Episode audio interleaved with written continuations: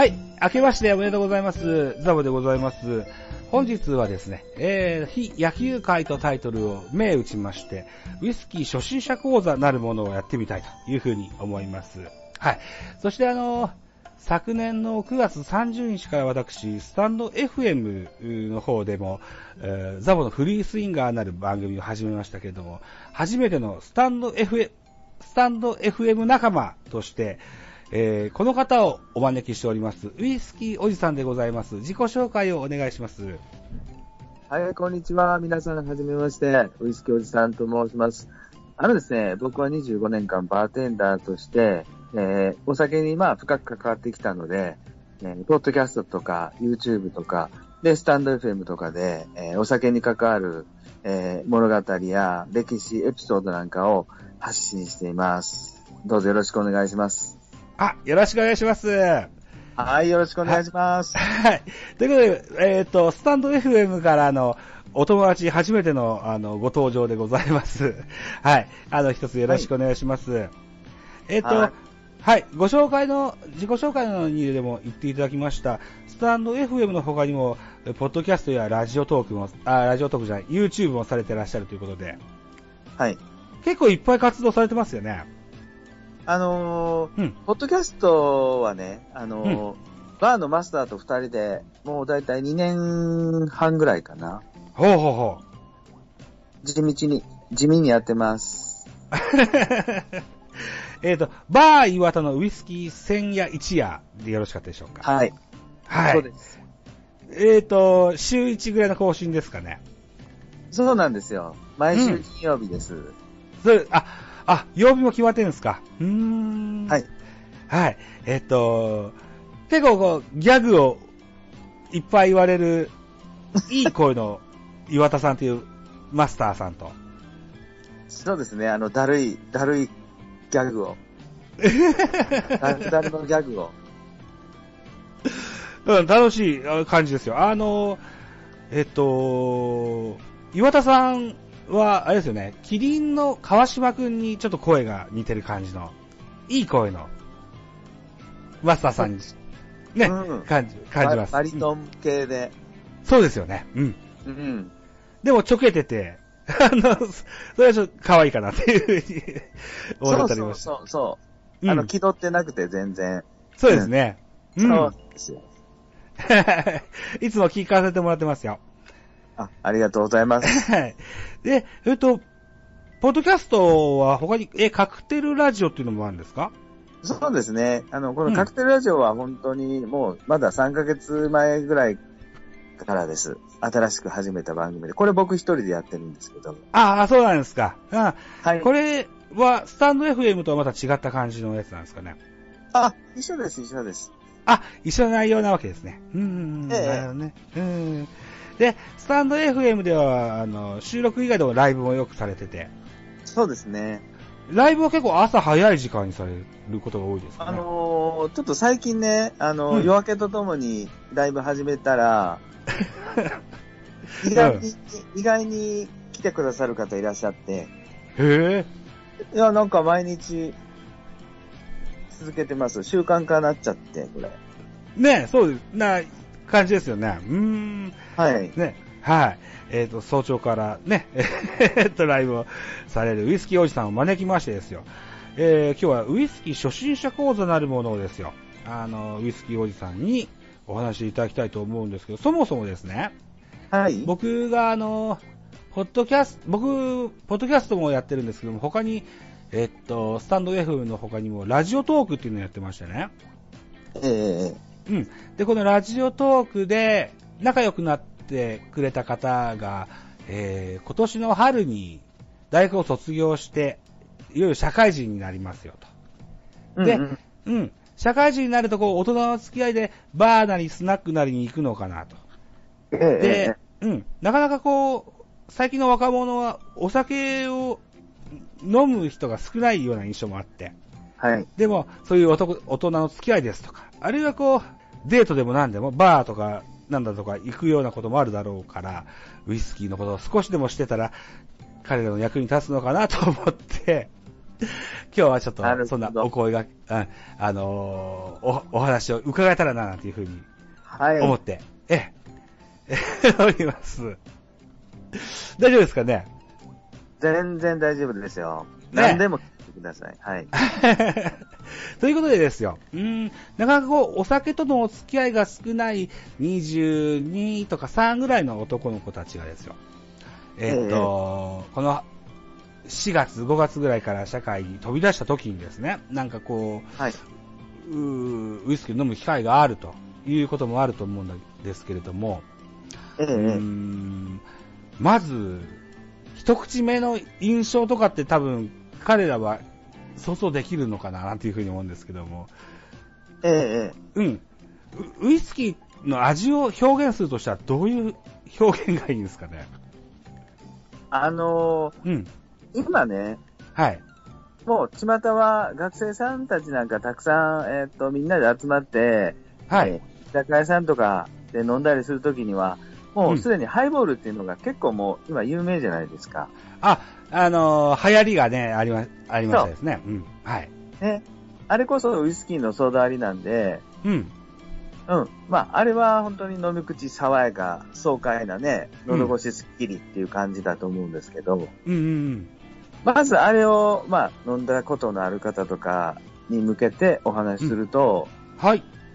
じゃあ、ウイスキーを例えばバーでロックで氷を入れて、そのまま、あー直接ウイスキーを注いで、少しコロンと混ぜて、うん。えーいただく場合に、一番感じる、わかりやすいのって、えーはいまず芳香な香りだと思うんですね。あ、香り、はい。うん。あの、うん木の樽の香りと、うん。えーっと、優しい、なんだろうな、穀物の香り。うん。うん。これ感じられると思うんで、はい。そこを楽しんでいただけたらなと思います。香りですね。うーん。だかなら、するのに関しては、まあ、全然自分の言葉ではいいと思うんですけど、うん。まあ、あの、基本、芳香な香りですよねとか、あの、本来の木の樽の由来の香りがしますよね、ぐらいの表現で全然いいと思いますよ。なるほどね。ああ、ははは。秋の樽。そうですよね。うんえっと、ウイスキーは、なんだろう、なんでしょうね。とりあえず麦を使って作るお酒ですよね。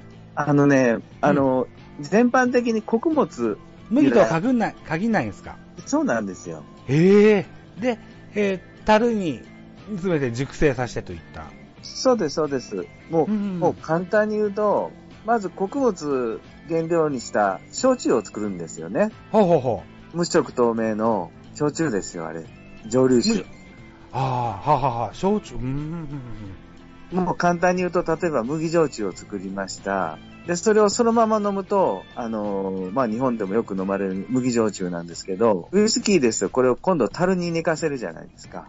まあ、それを3年以上とか、あの、10年、20年寝かしていくと、どんどん木の成分が中に入っていって、うん。色も茶色く濃くなって、え香りも重厚に、味わいも濃く深くなっていくっていうウイスキーになります。えウイスキーもの中でもいろんな種類があると思うんですけども、あの、はい。シングルモルトですとか、ブレンデッドですとか、うんはいバーボンですとか、いろんな言われ方しますけども、ええ、ええ。まあまあ、あのー作り方が違うとは思うんですけども、何かそのあたりお話しいただけると、あのー超ざっくりいくと、超ざっくりでいいです。はい。まず国に分けるとですね、国、はい。有名なのがやっぱり世界中に知れ渡ってるのがスコッチウイスキー。はい、スコッチ、はい。スコットランドで、えーうん作られたウイスキー。これ世界中に、日本のウイスキーの元になったのもこのスコッチウイスキーになりますよねと。で、もう一つ、双璧はい。のと、あの一つなのがバーボンウイスキー。バーボン、はい。ね、あの皆さんも聞いたことがあると思うんですけど、はい。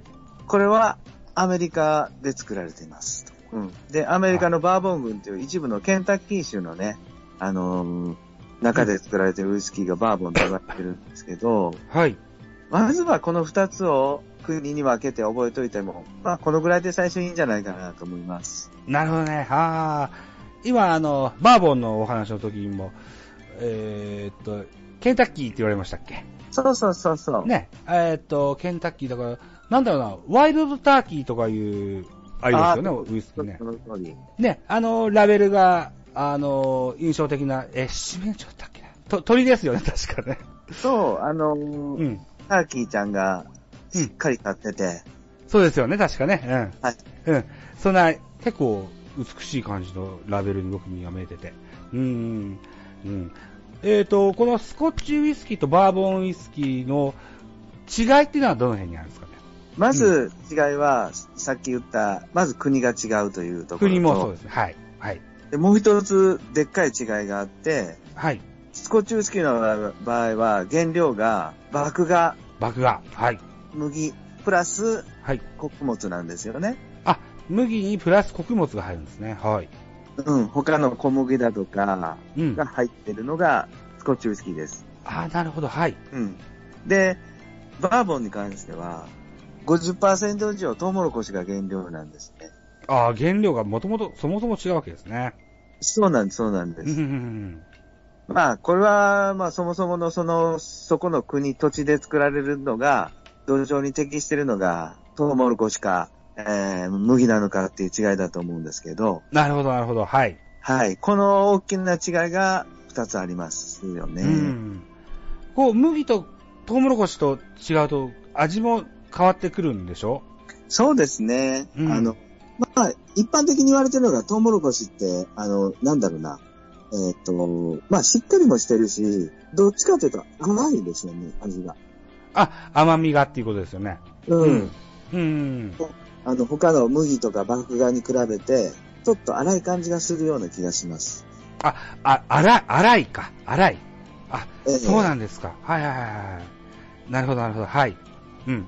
確かにバーボン、そ、そやな印象がなんとなくあったりしますね。あ味で言うとね。うん。で、えっ、と、スコッチはいかがですか？スコッチは、あうの、ん本当に麦芽由来のですね、あの、糖分がたっぷり、あの、麦芽ってやっぱりあの、麦から少し、少し芽が出ようとする、ちょっとしたもやしのおっこみたいな出る状態なんですね。麦へ芽。え。あそうなんですか麦からお水を吸って、糖分をたくさん溜め込んで、芽を出すところなんで、結構甘いんですよ、やっぱり。だから、それを原料に使うんで、あの、本当に繊細な甘さを感じられるというか、あ、そうですか。甘さ。なるほど。はいはい。えっと、僕今、バーボンの話はちょっとワイルドターキーなんていう具体的な名前出しましたけど、このスコッチウイスキーでいうと、この、うー馴染みやすい代表的な銘柄というかっていうのはなんかあります？そうですね。あの、結構有名なのが、はい。まあ今年200周年、今年、去年か。200周年を迎えたあの、ジョニー・ウォーカーっていう銘柄がありました。ジョニー・ウォーカーね。なるほど、なるほど。ははははは。なるほどね。えー、っと、なんだろうな。僕も、昔のうん漫画かなんかで見る、あのーそんなし、お酒のシーンを見ると、ジョニクロがね、あのーはいかつてこう、うー高級酒、高級洋酒の代表みたいな、そんな時期があったよね。そうですね。もうずいぶん前の話ですよね、これもね。今はもうちょっと馴染みやすいんでしょうか。はい。赤と黒とありますよね。そうですね。赤と黒の違いっていうのは、えっと、何でしょう、その、熟成加減みたいなことなんですかね。そうですね。熟成加減とか、うんえーっと、中のモルト？モルトっていう、その原料のウイスキーたちが、えーまあ、ちょっとうん希少なやつを使ってるだとか、うん。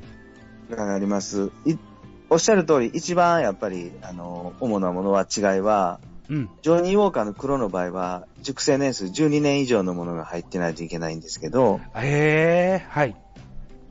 ジョニー・ウォーカーの赤の場合は、4年以上のものでいいんで、あだから値段も少しジョニー赤の、ジョニー・ウォーカーの赤の方が求めやすいですよね。あ、なるほど。そうなんですね。へえ。なんだろうな、昔の昭和の50年代ぐらいのドラえもんとか、サザエさんとか見てると、ジョニクロが高級酒だどうのこうのっていう話を見た記憶があるので、お高いお酒なんだろうなって、子供の頃に思ってた時期はありました。ああ、うんなるほど、なるほど。はい。うん。で、えっ、と、今、スコッチウイスキーとバーボンウイスキーの話をしていただきましたけども、うーん、シングルモルトなんていう名前のウイスキーもあって、ええうん、ここれはシングルのモルト、だから、一種類の麦芽というイメージですよね。あ、その通りです。あの、スコッチウイスキーに関してなんですけど、はい。あの、そのさっき言ったジョニー・ウォーカーっていうのは、はい。実はブレンドウイスキーっていうカテゴリーなんですよ。はい。で、もう一つ、今、結構流行ってるっていうか、特にマニアの方に飲まれてるのが、うん。シングルモルトウイスキーっていう類のやつなんですね。あ、シングルモルトはマニア向けに、な今、そんな感じなんですか？まあへ、ーあの、マニア向けというより、なんて言うんだろうな、ブレンド、ジョニー・ウォーカーっていうウイスキーは、はい。その元々のシングルモルトウイスキー、一つの蒸留所でできてるわけではなくて、はい。シングルモルトウイスキーたちを20も30も50もいいとこかき集めてきて、うん。彼らをブレンドしてやるんですね。はい。そして人間の手を加えてブレンドすることで、うん。えーより一層美味しくなると。うーん。それが、えーブレンドウイスキーなんですが、はい。シングルモルトウイスキーはもうそこの蒸留所で作られたウイスキー一種類だけなんで、はい。ある意味いい意味では個性がいろいろうん違うっていうのが楽しめるかもなと思いますね。なるほど、なるほど。そうですよね。うーん。僕もね、以前ね、えーっと、30前後ぐらいの頃に、バーレモンハートっていう漫画ご存知いらっしゃいますか？はいはいはいはい。あれを買い漁ってた時期があって、えええええ あれは結構ウイスキーが、の話がいっぱい出てくるほ漫画だったんですけどね。あのー、はい間島のなんだとかかんだとかっていうお話を聞いてる、あの、えーあ頭に叩き込んだものですから、シングルモルトが一番いいんだとばっかし思ってたんですけども、そうですよね。良さをブレンドしたブレンダーの方が、これが一番飲みやすいんだよって作るのがブレンデッドウイスキーなわけですよね。そうですよね。なので、あの、楽器で言うと、例えばシングルモルトウイスキーっていうのは、ギターのソロであるとか、はい。ピアノのソロであるとかを楽しむようなお酒。はい。で、ブレンドウイスキーは、まあ、すオーケストラ、うん。うん、交響楽団がいろんな、あのーそのパートパートで奏でて、うん。えー一つの音楽を作っていくっていう、そういうのを楽しむようなお酒っていうのに分かれてると思う。なるほど。ああ、なるほどな。そうだな。ああ。あーえっ、と、とりあえずこう、今回は、ウイスキー初心者講座っていうこともありまして、はどうでしょうね。まだこう、お酒にお付き合いのない方が、えっ、と、はい飲みやすそうな部分で言うと、やっぱブレンデッドウイスキーの方が飲みやすかったりするんですかね。うん。あのーまず、まあ、あのーちょっと買って飲んでみようかっていうところでいくと、はい。あ値段も手頃なのがいいと思うし、何本か安いのを飲み比べるのがいいと思うんで、ブレンドウイスキーでいいんじゃないですかね、スコッチの。なるほどね。ああ、はははは。なるほどね。うん。で、やっぱ、うーん、水割りよりも、ロックよりも、ソーダで割ったハイボールの方が飲み、より飲みやすいのかなと。そうですね、これは本当にその、なん、なんだろう。まあ本当に人によると思うんですけど、まあまあ、はい。意外にね、意外にストレートをこう、ちびりちびり飲むのも、うん。そんなに抵抗ない方も結構いらっしゃってですね。あ、なるほど。そうなんですね。はいはいはいはい。へーいいかもうーん。僕なんかは結構何でも、いろいろ、う試してきたものですから、あの、ストレートでも、はい水割りでも、ロックでも、あの、ハイボールでもいいんですけど、うーん。そうしますとですよ、えーっと、素敵な彼女ができた時にですよ、ええええバーにデートに行行きましょうってなった時に、はい。こう、場を盛り上げるというか、自分を格好つけるためのアイテムのウイスキーなんていうのも、うん、テレビドラマですとか、えーその世界でもよくあったような気がするんですけども、ええええええうん。それにふさわしいお酒なんていうのはななんかあったりしますかね？僕らのうん。二十歳ぐらいの時はもう、格好つけて、バーボンなんかもう、味も全くわかんないのに飲んでましたけど、はい。いや、それこそ、ゆっくりロックで飲むような、うん。あのージョニーウォーカーの黒なんか、まあ値段もそこまで高くないし、うん。それなりに雰囲気もあるし、うん。いいんじゃないでしょうかね。あ、なるほどね。あ、じゃあ、ジョニクロロック。なるほどね。で、あとはその、ちょっと女性の方も、はいあの、なんか試してみたいなっていう時はですね、はい。あの、フォアローゼズっていうバラン、あの、バーボンの方ね。はい。あれは、ちょっとラベルがバラ4つ、はい4本の,、のラベルなんで、えまあ雰囲気は出るのかなと思うんですけどね。えなるほどね。えー、ええね、えー、お若い男女が、ちょっと背伸びしてやってるデートっていう風に、え見えて可愛いですね、こういうのね。ええええええー、あ、いいじゃないですか。はあなるほど。はい。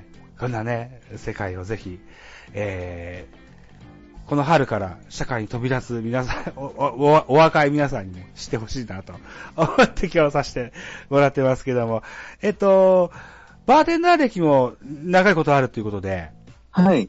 ね、えっと、カクテルの話なんかも聞いてみたいかなという。ええ。え思ったりもするんですけども、えやっぱりこう、いや、長いことバーにも行ってなくて、どんなんが今流行ってるのか全然わかんないんですけども、えー、そうね、初デートで注文するのに一番適してるようなカクテルとかってなんか思い当たったりしますか？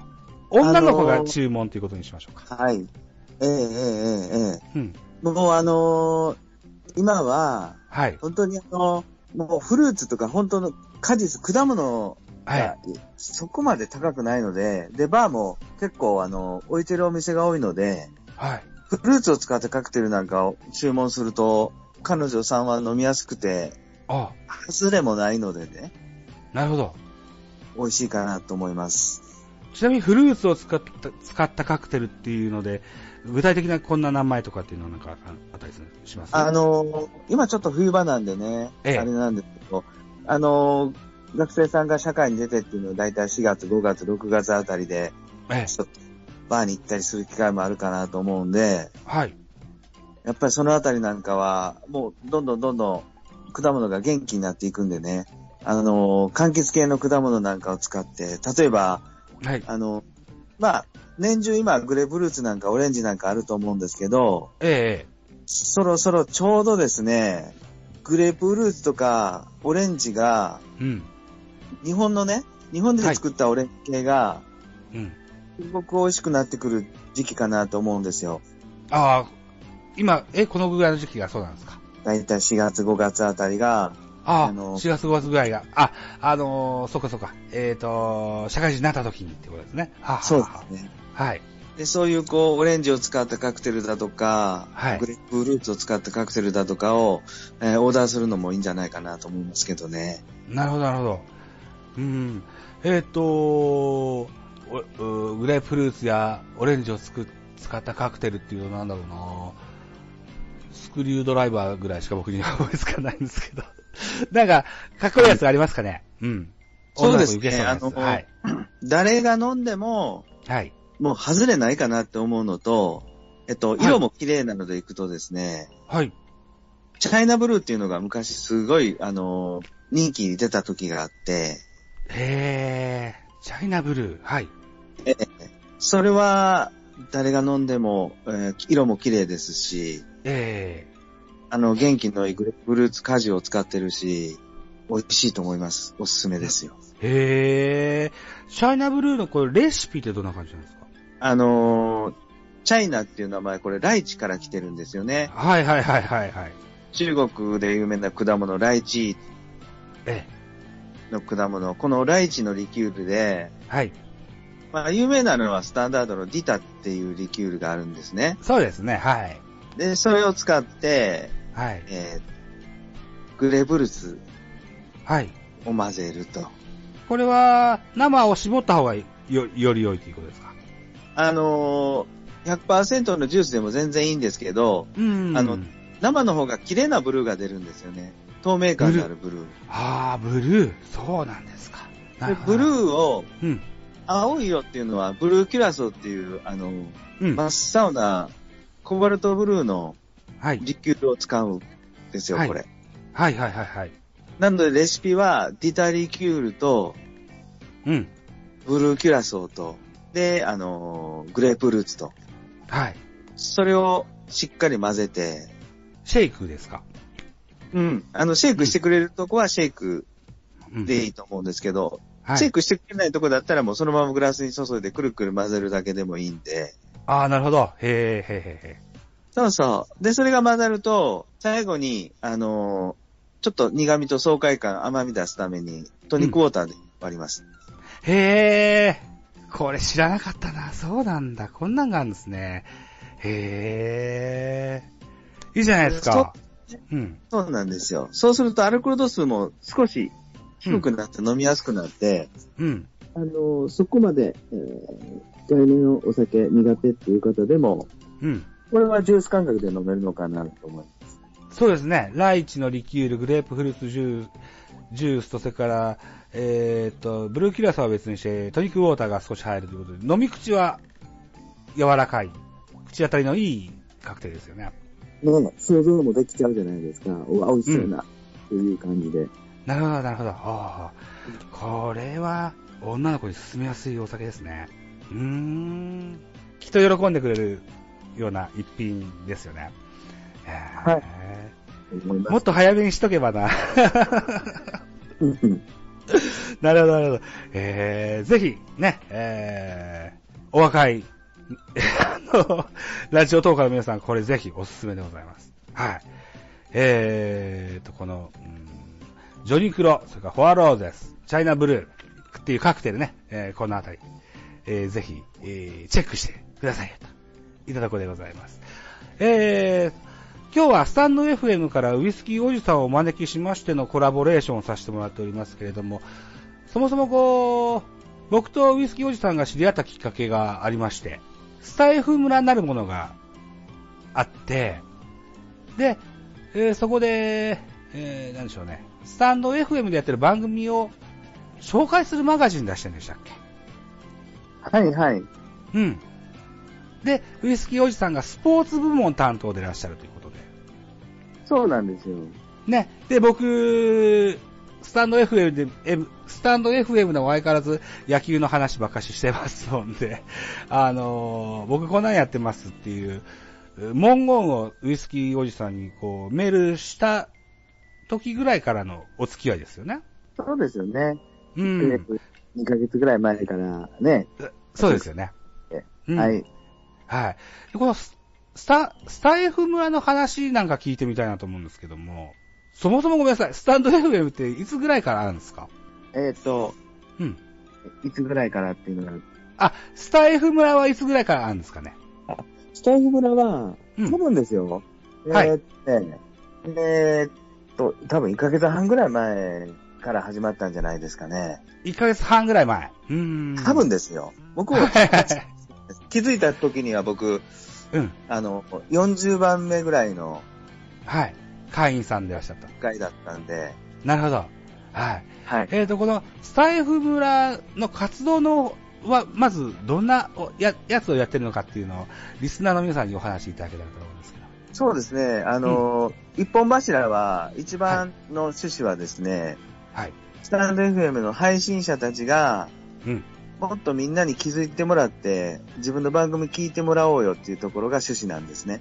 はい。ええで、あのーまあ、自分一人でコツコツ配信しててもなかなか、ね、あのードカンと聞いてもらう人が増えない。まあ、そんな悩みをお持ちの方が、うん。みんなで宣伝し合うことでですね、うん。うん、あの、ちょっとでも自分の番組のいいところを気づいてもらえたらなっていうところが、一つの大きな趣旨だと僕は思ってます。うん。だから、こう、なんでしょうね。うーん。あー要は告知媒体というものをこう、うなん、違うか。なんだろうな。だからみんなで、みんなにこう、広めたいと。うん。そんな感じですよ。あの、うんメニューブックみたいな感じ。うん。そうですこういう、例えば、どこでもいいんですけどね。例えばスコットランド遊びに行った時に、はい。えーご飯食べたい時はこんなお店がありますよとか、うんあの、そういうこう、本にいろんなあお店が載ってるっていう、それが、スタンド FM の中の配信番組が、こんなお店、ところがありますよっていう告知媒体ですね。なるほど。じゃらん的な感じですか。そうです。そ な、れの、そ うんれの音声版であったりとか、今ノートもやってるじゃないですか。はい。うん。あれはテキスト媒体なんですけど、はいはい。うん。その、日本柱でスタイフ村っていうのは、今、もう結構熱く活動してる感じですかね。そうですよね。うんうん。僕も、なんだろう、ど、どなたかっていう方が、えっ、と、スタンド FM の告、え、スタン F 村の告知をされてるライブをたまたま聞きに行って、あのーあ、こういうのがあるんだと思って、あ、スポーツの方はじゃあウイスキーおじさんに、あのー PR 文をメールしてくださいって言われたもんですから、送らせていただいたんですけども、僕はスポーツ部門をやってるもので、他にどんな部門があるかわからないんですけど、どんな部門が他にはあるんですかね？あのーこれはスタンド FM を、ホームをはい一番最初に開いてもらった時に、うん。あのーいくつかカテゴリーが出てると思うんですね。ああ、そうだった、そうだった。はい。うん。あの、カルチャーであるとか、うん。えー、ミュージックとか、で、スポーツだとか、うん。ビジネスだとかね。で、それが多分ね、9か10個ぐらいカテゴリーが分かれてると思うんですよ。ああ、そうか、そうか。はい。で、そのカテゴリーをそのまま、えースタイフ村も、踏襲して。そうですね。へえ、そうなんですね。あ、そうか、そうか。僕、このカテゴリーから番組を探すっていうやり方をしたことなくて、そういえばそうでしたね。こんなのがありましたね。はい そうですね。なるほど、なるほど。もう、配信の方が多くって、僕が聞くよりも。ああ、いいです。うん。うんスポーツっていうのは結構、う、あの、少ないんですよって、そのスタイフ村を告知してた、ライブされてた方が言ってらっしゃったんですけども、そうなんですか、うん。そうですね。スポーツは、えーうんカテゴリー的には少ないと思います。カテゴリー的にはというか、うんスポーツカテゴリーの方は少ないと思います。あ、そうですか。ああ、ええまあ、えっ、と、まあ、スポーツいろんなジャンルがありますけども、少ないながらも、このジャンルが結構多いですよみたいなのってなんかあります？野球、サッカー、えーとうん、バスケ、いろいろあると思うんですけど。うん。スポーツカテゴリーの中でですか？はい。いや、野球も多い方だと思うんですけど、はい。あのー筋トレの方とか、スポーツの中にいる方もいらっしゃいますね。なるほど、なるほど。筋トレね。ああ。はいはいはいはい。ボディービルまで行かず、あの、健康いろんな方がいると思います。ボディビル系も筋トレも。あ、そうなんですうんか。。うん。へえ。いやー、そっかそっか、スタンド FM。そっか、聞くことはあまし一生懸命してなかった。ちゃんと聞いてみます。うん、は。い。うん。あのー比較的こう、若い、うん音声配信メディあの、アプリですよね。これがまた徐々に広がっていくような。そうですね、そうですね。うんはい。そんな印象あります。で、えっ、と、外部入力っていうのもできるようになったそうで。ええええええね、えー今回の、今、スカイプで収録させてもらってるこの音声も、えースタンド FM に、ちょっと流してみたいなというふうに思ってます。あのーそう、外で撮った音声が、そのアプリで流せるっていうのは、うん、ラジオトークじゃない機能でしてね。はあはうん。これは一個強みかもしれないです、スタンド FM としては。で、あと、ウイスキーおじさんは、あの、あれですよね、うん、フォロワーさんが1000人ついて、パートナーシップ、なん、い。なんでしたあのうんー、1000人をついた、えー収益化ではなくて、はい。月額課金の、えーサポーター制度の方ですね。月額課金のサポーター制度。はあ、はい。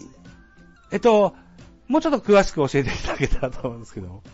あのーうんまあ、これは配信者の方の立場からの話になるんですけど、はい。うん僕もそこまで詳しくないんですけど、ええ。えーこのスタンド FM の配信者の、要は収益化っていうんですかね。はい。もう簡単に言うと人気が出てきたら、うん。えーっと、スタンド FM さんから、パ、あの、プラットフォーム側から、えーは収益が、ね、あ発生するっていう、うん。うん話なんですけど、えあの、今ね、今、現状で走ってるのが多分2つぐらい、2種類あって、えほう。SPP っていうその、えーっと、これこそ、えー、フォロワーさんが1000人超えたり、うん。もう一個ぐらいなんか要件があったのかな。それを超えると、うん。あのーちょっと審査もあるんですけど、それでえ承認されされるとですね、えええっと、再生時間に合わせて、えはい。えー報酬がいただけるっていう、そんなシステムがあるんですよね。再生時間に。うん。はははは。なるほど。えーそれで、もう一つは、今回僕が始めたのが、はい。月額課金っていう、サブスクの方でですね、なるほど。はい。これは、えーっと、限定配信、あのー毎月、あの、決まったお金をお支払いいただいた方、メンバーシップの方だけに、が聞ける、うん番組を配信できるっていうやつなんですね。はい。うん。だから、要は、あのーマネタイズのポイントが SPP のパートナープログラムと、はい。僕がやってる月額課金の方は、ちょっと違うんです。2種類あるという。僕は、今ちょっと200人ちょいはい。のフォロワーがいて、あのー皆さんこう、スタイフやってられる方はフォロワー1000人を目指してやってられる方が多いじゃないですか。で、えっ、と、僕のこう、スタイフをやってる意味としては、今、ウイスキーおじさん出ていただいてるこの、ポッドキャスト番組に人を呼びたいなと思って、あの、スタイフに参加させてもらってるんです。ええええええうん。で、そうすると、うー、なんだろうな、こう、説得力も出すというか、なんだろうな、こう、ちゃんとやってる人だなっていう PR のためにも1000人フォロワーがいたらいいのかなと思って、今、もう僕はそれを目指してやってるんですけどね。うん。はい別にでもこう、うん、いず、パートナーシップもサブスクもなくてもできますよね。そうですね。あの、うん別に、別にそこは、うん。そこまで追っかける必要もないんじゃないですかね。それよりも、うん。内容のしっかりしたいい番組作る方が大事だと思います。うーん、そう、そうか、なるほど。うん。僕、まあまあ、そうですね。うん。いろんなことを今、えースタンド FM は試してて。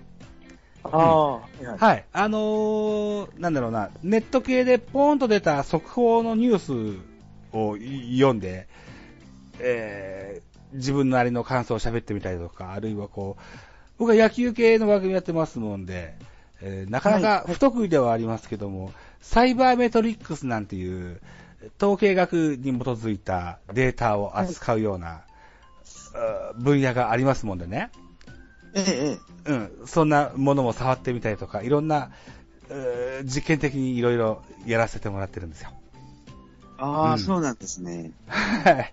これを、う今後もやっていこうかなというふうには思ってたりもするんですけどね。まあ、とりあえず、スタンド FM は、昼休み、し会社の仕事の昼休み中だとか、えーちょっとできた隙間時間にポロッと取れるぐらい気軽にできるので、僕はすごく重宝して使っているんです。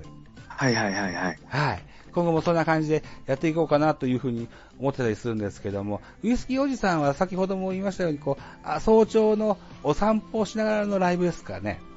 ですとか。はい。うん。そうあれはね。うん。あれはこう、僕がいつか聞きに行ったやつは、えっ、と、宮沢賢治の朗読とかされてらっしゃいましたよね。はい、そうです。うん。あのーウイスキーおじさんのそのスタイフっていうのは、やっぱ、あのーそのお散歩ですとか、あるいはこう、朗読ですとか、この辺がメインになってるんですか？あのーうん。お酒がメインなんですけど、あ、お酒がメインなわけですね。はい。うん。で、うんお酒を軸に、あのーそういう、こう、なんだろうな、えー、ちょっとそういうゆっくりした世界観で、うん。で、そういうことが好きな仲間が集まって、うん。ビジネスができたらいいな。でそういう趣旨。うーん。うん。うんなるほどね確かにこう、伺わせていただいたライブも結構たっぷりと、うーん僕みたいにこうガシャガシャしてないような印象があって、居心地いいなと思ってずっといさせていただいた記憶があります。ああ、ありがとうございます。うん、はい。僕、ライブずいぶん苦手でしてね、なかなかこう、人が、うー何でしょうね。ずっといてくれることがなかなか少なかったりはするんですけども、ライブのコツなんてなんかありますかね？いや、僕もそ、そんなに、あの、うん、得意ではないんですけど、はい。あの、別に、まあお酒飲みながらとか、ええ。来てくれた方と少し話するぐらいで、うん。あんまりこう、バタバタしてるライブではないんで、はい。そうですね。とにかく、たまにお酒のこと聞いてくれたりするんで、そのことに答えたり、ああ。ちょっと緩やかな感じで流れてますね。はい、そうですね。あのー、すごくね、空気感が居心地が良くて、はい。あのー、またお邪魔いたしますので、あ,、はい、ありがとうございます。気楽に。はい。そういうのもあり、うん。ですよね。あのー、うん。せわしなくガチャガチャ喋るよりかは、こう、たっぷり余裕を持って、どうしたんだいぐらい あの、リスナーの方に問いかけるぐらいがいいのかな、なんていうふうに思ってたりもして。で、僕はそんなことは今、できてないので、ちょっとじ、あの、今度、近々試してみようかな、なんていうふうに思ったりするんですよ。ああ、そうなんですね。うん。で、うん。えっ、ー、と、僕がスタンド FM の他にやってるラジオトークというアプリでも、で、あの、僕の友達が企画した、えっ、ー、と、スポーツ、スポーツトーカー、あー限定、ラジオ、ライブリレーみたいなことを企画してましてね。はい。はい。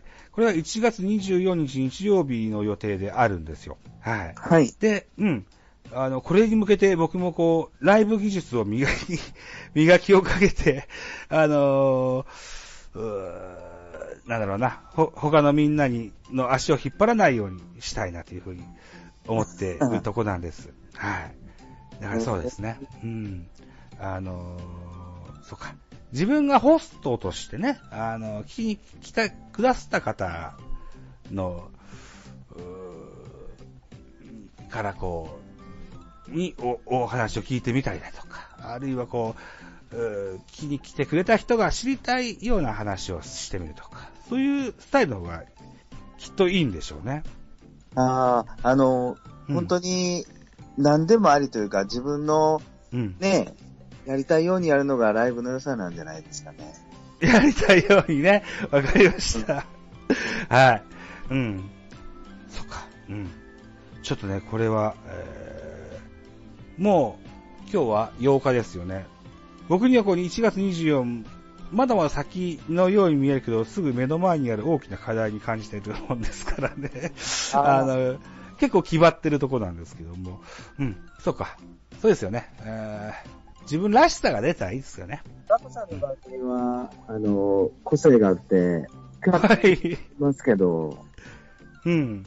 個性。かなり輝いてて。はい。そうですか。まあ、そっか。まあ、らしさをね、出してれたらいいかなというふうに思ってたりしますよ。うん。1月24、ラジオトークライブやります。えっ、ー、と、ウイスキーおじさんはスタンド FM のアプリとかスマホに入ったりしますか？あ、スタンド FM? あ、スタンド FM じゃない。ラジオトーク。いや、ラジオトークはやったことがないんですよね。あ、なるほど。えっ、ー、と、もし、よかったら1月24聞くだけ聞いてもらえるとアーカイブが残んないはずなので。はい。あの、時間があったら、ぜひ遊びに行かせてください。あ、ぜひぜひ。はい。ライブですので、あの、チャットからいろんな、あの、コメント等々もいただき、あの、受け付けることができると思いますので、はい。まだ、えっと、参加者が何人で、誰が何時を担当するかっていうのはまだ決まってはいないんですけれども、あの、おそらく決まれば僕はツイッター等々で、あの、告知もしますので、あの、はい、えー僕以外でも他の、あのーウイスキーおじさんもノートでね、えーウイスキー、あのスポーツを担当されてるわけですから、いろんなスポーツにご興味があるとは思うんですけども、いろんな方が、えー出るはずですのでね、またご興味があればあぜひ来ていただけたらと思います。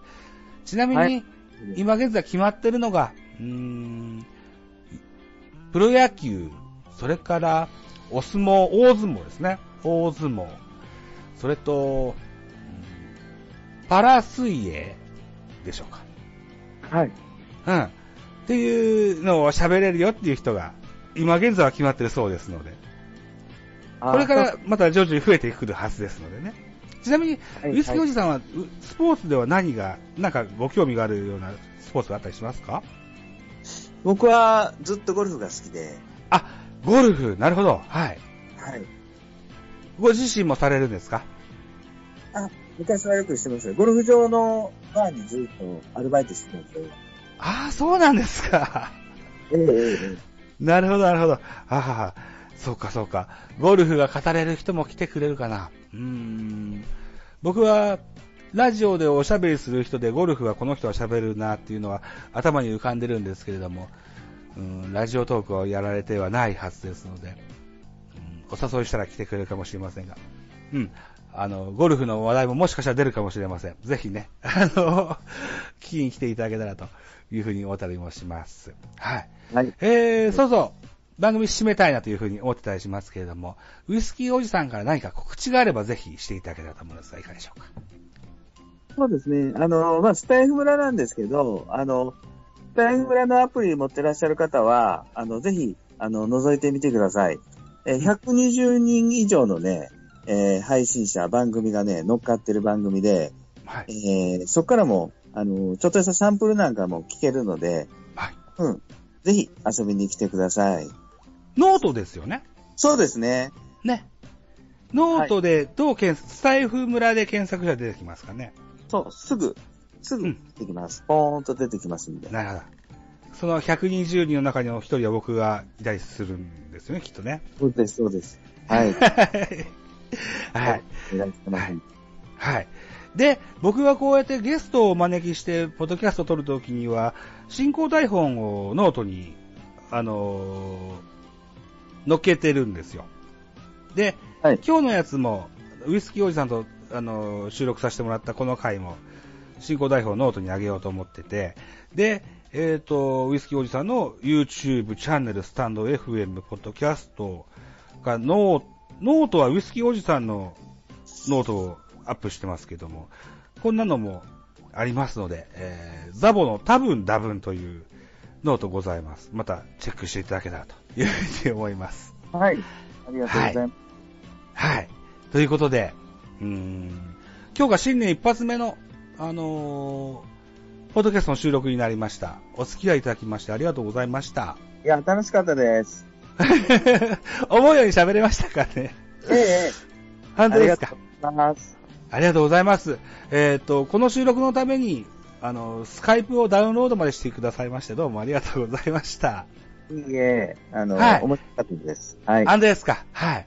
えっ、と、まあ今日はちょっと茶化ついてしまいましたが、また、あのいろいろこう、お酒について、あるいはスポーツについて、いろんな、あの、あるいはスタンド FM について、いろいろ、こう、聞きたいことがまた、ポロポロ僕が出てくると思いますので、その時にまた、お声掛けさせていただきます。ぜひ、ご、あの、また、ご共演いただけたらと思います。